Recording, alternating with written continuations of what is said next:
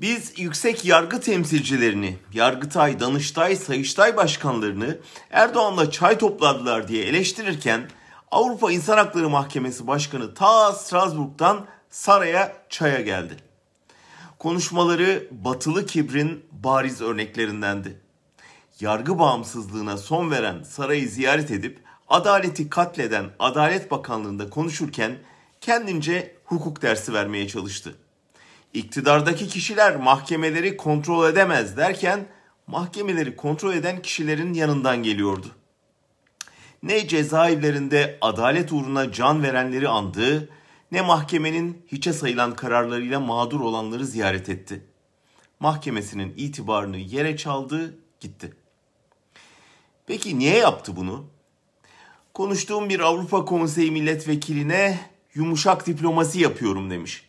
Yani mahkemenin kararlarını uygulamayan, üstelik mahkemenin önüne sürekli dosya yığan Ankara'yı böyle ikna edebileceğini zannetmiş. İnanması zor ama ben bir başka unsurun da ziyarette etkili olduğuna inanıyorum. O da para. Avrupa İnsan Hakları Mahkemesi biliyorsunuz Avrupa Konseyi'ne bağlı bir mahkeme. Konsey 47 üyesinin yaptığı katkılarla yaşıyor. Türk hükümeti AB üyeliğine hevesliymiş gibi yaptığı dönemde yani 2015'te Avrupa Konseyi'ne yaptığı katkı payını 13.6 milyon eurodan 33.5 milyon euroya çıkarmıştı. Bu konseyin toplam bütçesinin onda birine yakın bir rakamdı. Böylece Türkiye, Almanya, Fransa, Rusya gibi en çok katkı sunan 6 büyük donör arasına girmişti. Meclisteki temsilci sayısını artırmış, Türkçeyi de konseyin resmi dilleri arasına sokmuştu.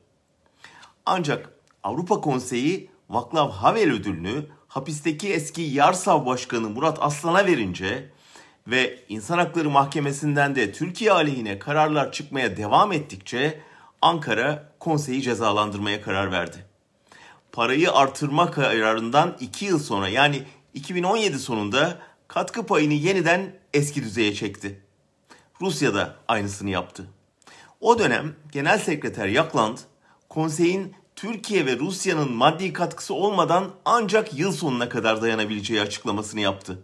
Yani Avrupa İnsan Hakları Mahkemesi en çok bu iki devlete ceza yazıyor ama bizim maaşları da onlar ödüyor demek istedi. Avrupa'nın en yüksek yargı kurumunun başındaki yargıcın bu motivasyonla hareket ettiğine inanmak zor. Ancak mahkemenin kendi yarattığı hukuku ayaklar altına almasına başka bir gerekçe bulamıyor insan.